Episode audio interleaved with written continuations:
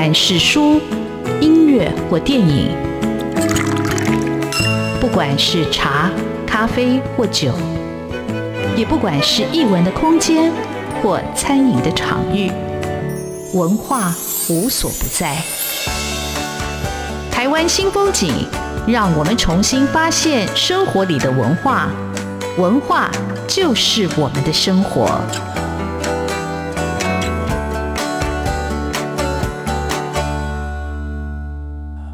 台湾新风景，我是主持人廖志峰。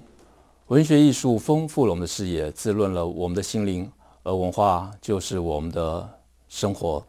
好，今天很高兴可以邀请到作家平路来上台湾新风景。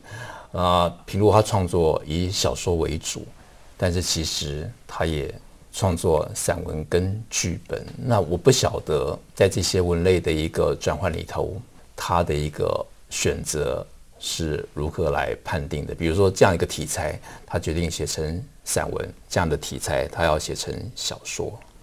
嗯。当那个题材跟自己这样的接近的时候，就是它接近到密不可分，那对我来讲就必然是散文。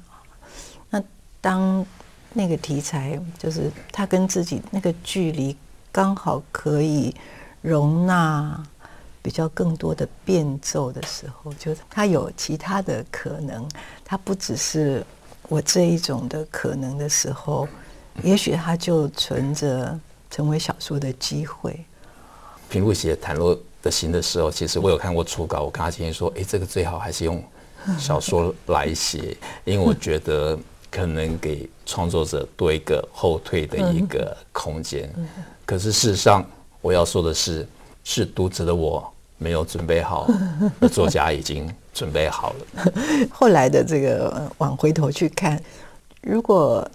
我自己会去看《谭露的心》的话，那我自己很高兴。说后来他是散文，散文是，而且对我来讲，虽然里面用了很多你，不是用我，可以用你，就是那个你是我试图拉开的距离哦，就是比较多的空间。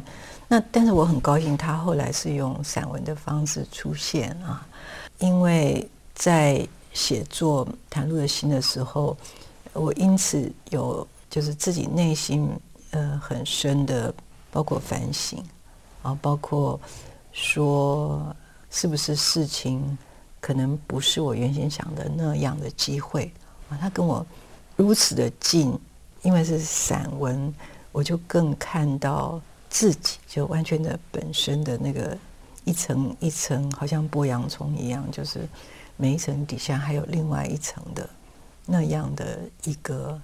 创作者、写作者跟他作品之间的关系。呃，平如这个回答，他让我佩服的就是一个作家的勇气。因为写散文，我一直认为散文要真实的去面对，真实的去反省，真实的去地势。当他要写他心里最大的、最深的一个伤痛，他要一再的回到那个现场，要回到那个当下，要回到那个片刻，所有过去在那个片刻的一些暗影。可能因为时间的一个反照，突然又清晰了起来。他必须要去地视它，去整理它，去把它写出来。那写完《袒露的心》之后，你又是什么样的一个心情写了《间隙》？《袒露的心》就让我非常非常仔细的、深刻的，呃，面对自己，重新整理一次。所以袒露的心到最后的那个篇章里哦，我会说，从此以后我们就是真的是应该要放下很多，然后也看清楚很多，包括自己好像站在溪水里都看到自己的脚趾头那种清澈，所以就可以很轻松的游泳去。呃，再写到我自己生母啊，讲到我的身世，讲到我生母的那一章，呃，我也。用说此后每一刻我都该当欢喜啊，这是袒露的心的结语。后来就是很突然的，也是另一种不期而遇，就是现代医疗发现，就是有需要医治的肿瘤，半年之内我有两次必须要去做手术，然后那个过程当中，我就想，在这个时候，呃，我们那么喜欢阅读，阅读带给我们那么多趣味，也带给我们那么多启示。可是，在你生病的时候，看起来是很无助、很困顿的时候，那怎么办呢？居然在那个半年当中，就是蛮辛苦的过程当中，哎，我发现真正帮助我的、安慰我的，都是我书架上的书。就无论它是小说，它是散文，就是你喜欢的，或当时我读不懂的，在你需要的时候，我喜欢用的是就很像回转寿司的那个台盘一样，它就自动端到你的面前，就自动浮现在脑海里。原先读不懂的那一瞬间，就豁然开朗啊！所以其实是等于说读懂了很多我以前读不懂的书，真正得到很大的帮助。那后来就很希望。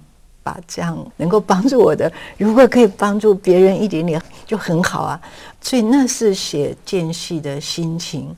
间隙那本书算起来算是我写的非常顺利的。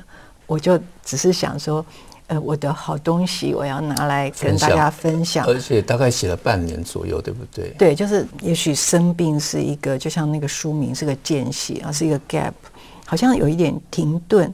但其实是一个礼物哎，真的是一个隐藏版的礼物，而且那个礼物我没有想到，就是蛮多人跟我讲说，呃，他们也因此就是因此我们之间有了一个联系，就他们在某些时刻好像拿起书来，确实有帮助哎。那那一份就是那一份的心情，因为之前写小说，你比较没有那么直接的跟另一个同样状况的人建立起这种。看起来是虚线，其实是非常紧密的连线，也非常神秘。你会觉得，呃，那个人跟人之间的关联，竟然是借着文字可以建立起来。今天这本书也帮助了很多人。那其实很多人读到这本书，我们自己的生病，我们遇到朋友都是不期而遇。当这样一个不期而遇，它带给我们是另外一种机遇，或者打开了另外一扇门。我们这里休息一下。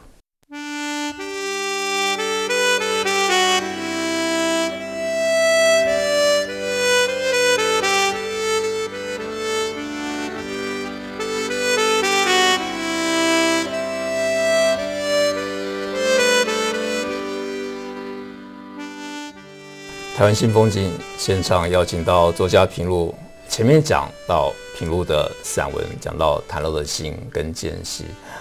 我如果没有读袒露的心，我现在读莫妮卡日记，我就会不会懂为什么她的那个女性或者她的母性的角色或者心里的一个纠结，她会这样写跟这样处理。平路。嗯，我刚才听你讲，其实当你在写《莫妮卡日记》的时候，你写到母亲的角色的时候，你并不晓得你的母亲原来不是你的母亲。嗯哼，那你心里的那个母亲的那种反应是怎么样投射出来在你的小说的作品里头？其实这个是创作非常神秘的部分。对我来讲，这是我的故事，它跟我的身世。我的童年，我的背景，他至少在我的意识的认知当中，他有一个距离，所以是用小说。但是你想把你妈妈推下楼梯，这小说是这样写的，潜意识是呃，这个要靠峰哥去解读或者是剧透。那讲到这本书，我就很好奇，嗯、就是他这本书在二零一一年的时候出版，嗯、为什么在今年他又重新出版这本小说？简单讲，因为它好看，而且简直可以自己挂保证，它非常好看。就是它最符合我的初衷，就是阅读是为了趣味。我为什么那么喜欢看书，那么喜欢看小说？它带给我很大的乐趣，而且陪我度过许多，就是不管是高兴的、难过的、非常难以忍受的时光啊。我自己觉得。莫妮卡日记就是是一本你在任何时候不小心拿起来，它都很好看的的小说集。这本小说虽然是十年前他自己所精选的小说，但更重要的是，这本小说集是平路创作四十年的一个里程碑，也可以当成一个回顾。这四十年的创作到底你有过什么样的一个起伏跟挣扎吗？你曾经想要放弃过吗？还是你曾经在创作上有什么样的瓶颈吗？嗯，我想一九八二年开始写小说，就是在我的专业，就是我当时是统计师之外，业余的时间非常不多，因为当时呃我是妈妈，还要带小孩等等，就根本没有时间的情况之下，而且家人并不见得喜欢我这样的一个嗯小小自己的爱好也好，所以其实很大的挣扎。我觉得我现在回去看是对我自己最好的一个决定，就是我我当时逐渐的把就是原来的 full time 变成 part time，后来。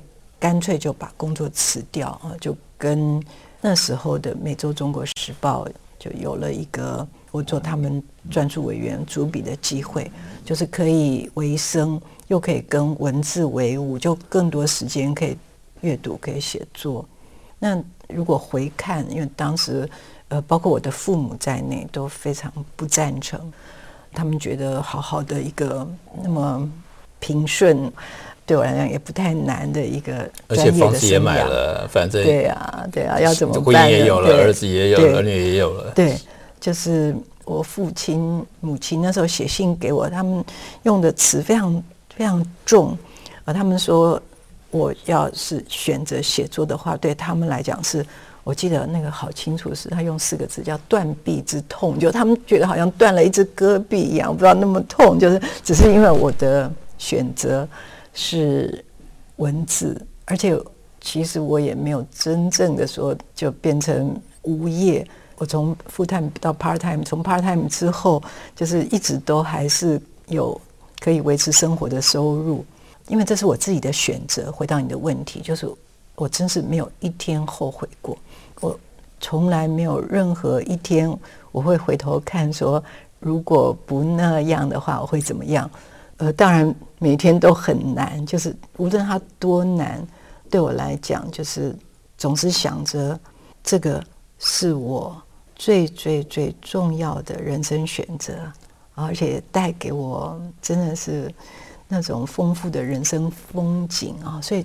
其实是很好的人生，但是我比较好奇的是，平如在这么长的一个四十年的一个创作历程里头，但他到底创作有没有遇到什么样的一个瓶颈？他怎么样克服那个瓶颈？还是他创作都没有瓶颈？每一天，每一天都是瓶颈。每一天就是包括我现在还在写长篇，每一天至少要想好几次说，这怎么办呢？就是我要怎么去转折它？我要怎么样去？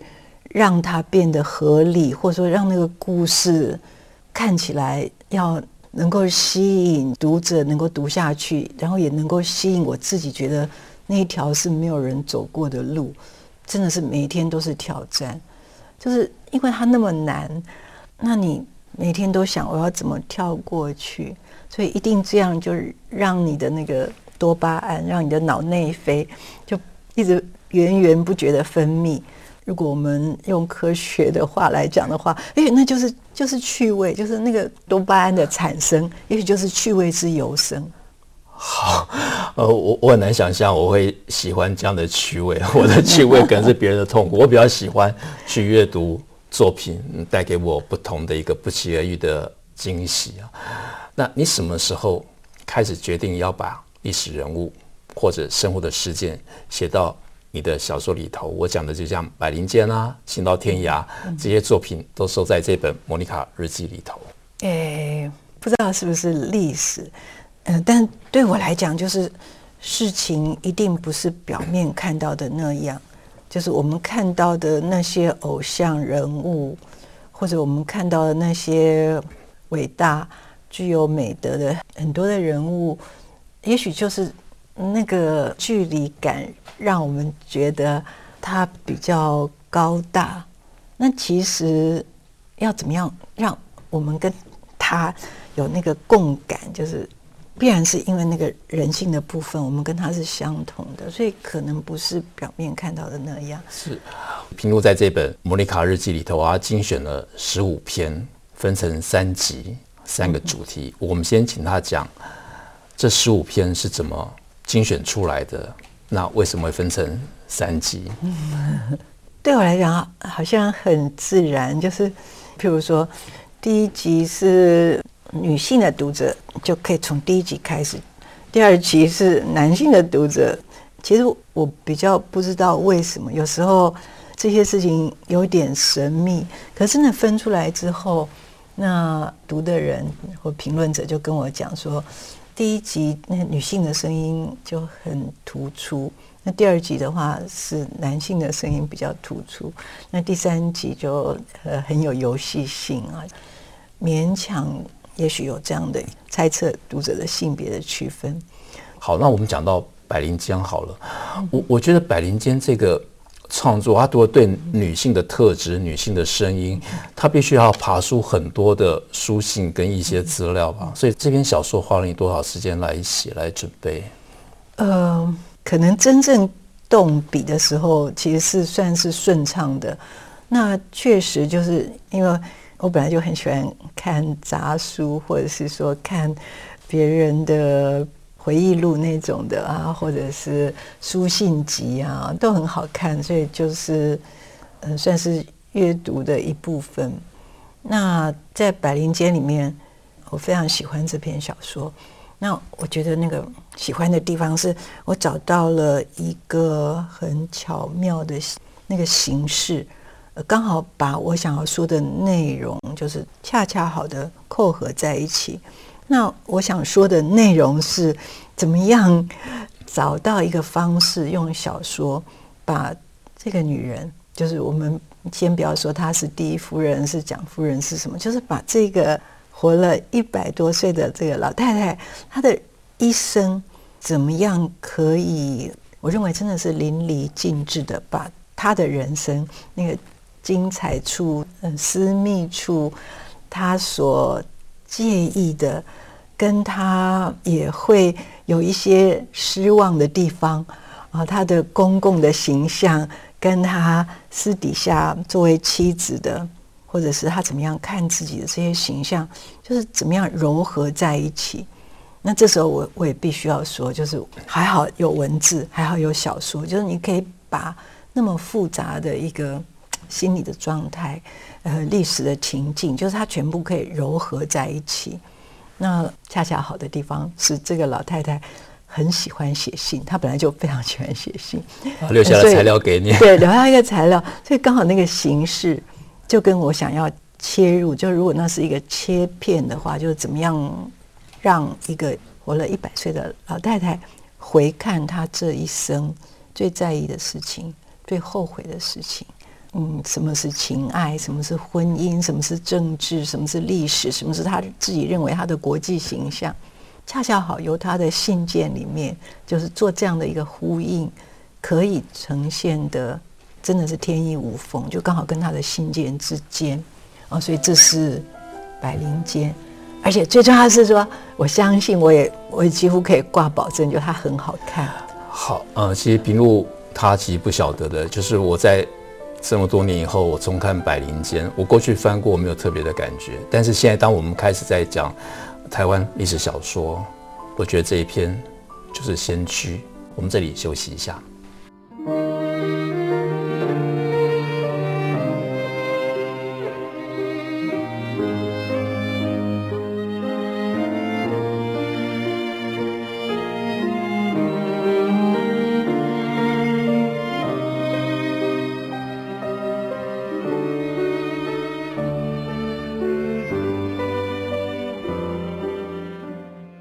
台湾新风景现场邀请到作家平路，小说家如何掌握史料材料，如何编织一个现实的但又好看、有趣味的故事？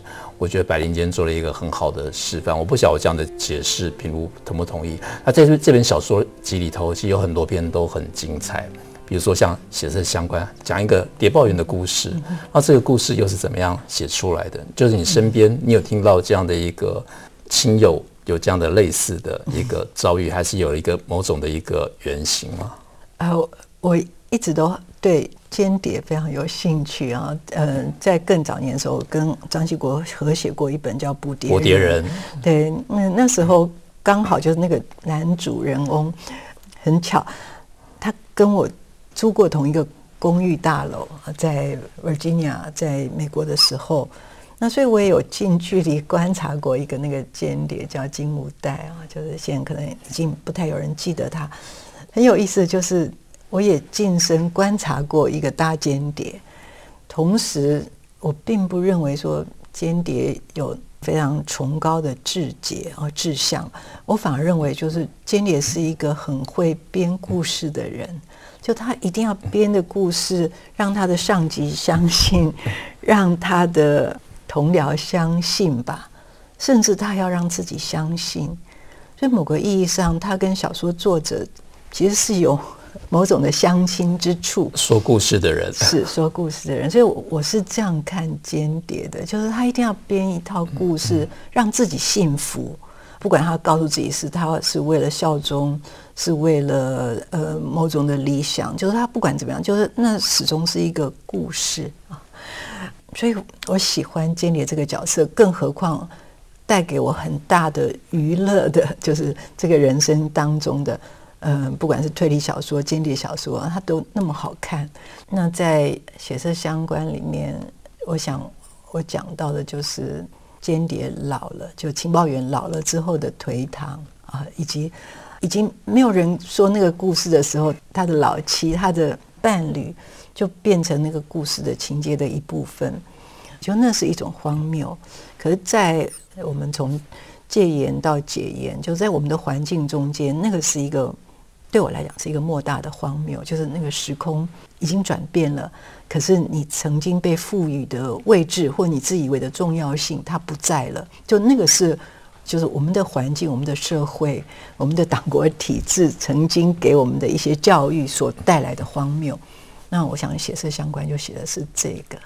呃，平路的小说，我觉得它最重要，在这时代里头，它特别的标出女性的声音、女性的视角。但是我自己在读平路的小说，我一直有一个感觉，我觉得平路的小说里头出现的男性经常会横死啊，比如说像 人工智慧记事，比如说像血色相关，比如说像玉米田之死啊，他的女性啊很少在他的小说里头遭遇死亡啊，是为什么呢？嗯，这一定就是如果我们看到的是镜子哈，这这一面镜子，我们一定看到峰哥对于他自己的性别的不安。确实，我刚刚是有这样的感觉，就是会问我这样的问题，没有人问过呢。对，呃，我以为我对性别非常的公平，我觉得刚好在这里发现不公平。但是我的确在你这个小说集十五篇里头，我想，哎。哎，这个男主角死了，这个男主角死了，嗯、然后这个还被他 AI 杀死了。我想这太太悲惨的遭遇了。嗯嗯，呃，讲到被 AI 杀死，你讲的是人工智慧技师对对对，就是那个工程师。对，峰哥注意到性别，那在我眼里，就人工智慧技师讲的是包括什么是浪漫爱，就是浪漫爱的部分，嗯、呃，可能跟性别。无关，而某个意义上，其实是一个智力之间的追逐。所以，人工智慧纪事里面就一直在追寻那个主题，就你所造的这个生化人 AI，终于会比你聪明吧？那他比你聪明之后怎么办呢？那你会不会起先是爱上他，然后终于他就看到你的限度？啊，终于也遗弃了你。其实我讲的是这个，不是峰哥讲的那样的男性、女性的性别。对我来讲，就是在未来的世界，我很着迷未来的世界，我也很喜欢科幻小说。那我相信是那样的一天，就是我的身体里面有百分之，譬如说，呃，六十的女性，四十的男性。那可能峰哥相反，就是以后未来的世界里面，我相信那个。所谓的男性跟女性，它一定不是一分为二的。是这篇小说真的非常有趣。其实我看到不只是性别，而是当这个工程师要给这个人工智慧让这个生化人完整，他要先给他童年的记忆。为什么有了童年的记忆，这个人就会完整？嗯嗯，这是非常有趣的问题。我想峰哥实在是很会读小说，会读到。就是，如果将来是一个晶片放在我们的头脑里，那那个晶片的重要性，它存进去的意义，有时候是无可挽回。就是你事后，你即使历经了很多的人世沧桑之后，你依然可以看到那个凿痕，就是那个裂隙啊，那里面所有你生生的秘密，可能也在其中。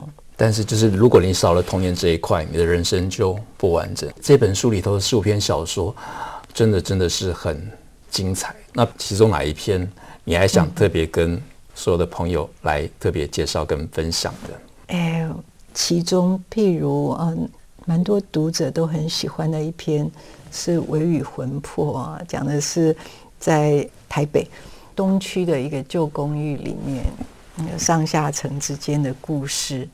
那一开始就是某一天抬起头，看到天花板上有一块水渍，就也许漏水了，也许起霉了，就是非常的日常的景象。但是也很诡异，你不晓得那水渍到底暗示了什么？是的，那是一篇我自己认为就是，嗯，它很有一种都会的氛围，很有一种独居女子的氛围。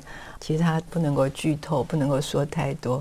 可我，我相信看下去会有另外一层的醒悟吧。啊，关于什么是爱情，什么是人跟人最值得珍惜的那个非常真情的部分。那我比较好奇的是，你是一个心理学的背景，就是这心理的背景跟你在后来创作、在构思这个故事的时候，嗯，它有。影响吗？还是你从文学的面向来看这个心理的一个转折？嗯，对我来讲，我只是就是某一天，我躺在床上，就真的看到天花板上有一块水渍，呃，然后也仿佛听到过楼上传来的电话铃声，但是那个时候我就。发现说，其实楼上没有住人，我的邻居已经搬走了，已经不在了，所以那是那个小说的起源。但那个线绳到底怎么牵到这个故事，有许多是我本身都没有办法回答，就是它必然有其他的神秘的来源啊，或者是我的童年，或者是我那段时间的境遇，或者是我自己对情爱。对人跟人亲密相处的一种的解释，可能都有。那同样那个主题有点像的，刚刚应该讲那个故事，我也很喜欢的，叫《歧路家园》，就是有很多的歧路，每一个转折点上都有 yes or no，很像画那个分叉图一样。你会怎么样？然后你想要去回到原点，去修正你的过去。对对。那我会那样问，是因为我觉得我在读平路的作品里头。我特别感觉到他对人的心理的一个掌握跟那个透彻，也就是说，他让作品会更有一个空间感，你可以进入到人的一个自己可能也没办法知觉的，但事实上存在的那个心里有一个暗门。我觉得平路是把那个暗门打开了，我觉得这个非常非常的厉害。谢谢。那你在接下来的一个创作里头，还有什么特别的题材继续书写吗？就是未来性吗？呃。目前就在我心里带着啊，他已经写了很多字，就真的是每一天都很难，所以我不知道我会不会完成，我有没有能力完成。但是每一天他好像也都长大一点点。那至于内容，就是我不能透露，因为我有一件担心的事，就是我常常有小说写了很多很多字啊，几万字甚至十几万字，又重新。就丢掉了，就放在抽屉里，它就不见了，因为它没有那么好啊，所以我我都会有自己的小小的迷信说，说我还是不要讲太多吧，万一他写不出来呢？万一他就不能成型呢？啊，所以这个时候很重要的是，他让我专注，他让我把它带在心里，那希望可以走好长一段，再走一年两年，希望就可以。成熟，我们期待平路的新书跟所有的读者朋友不期而遇。谢谢平路，谢谢。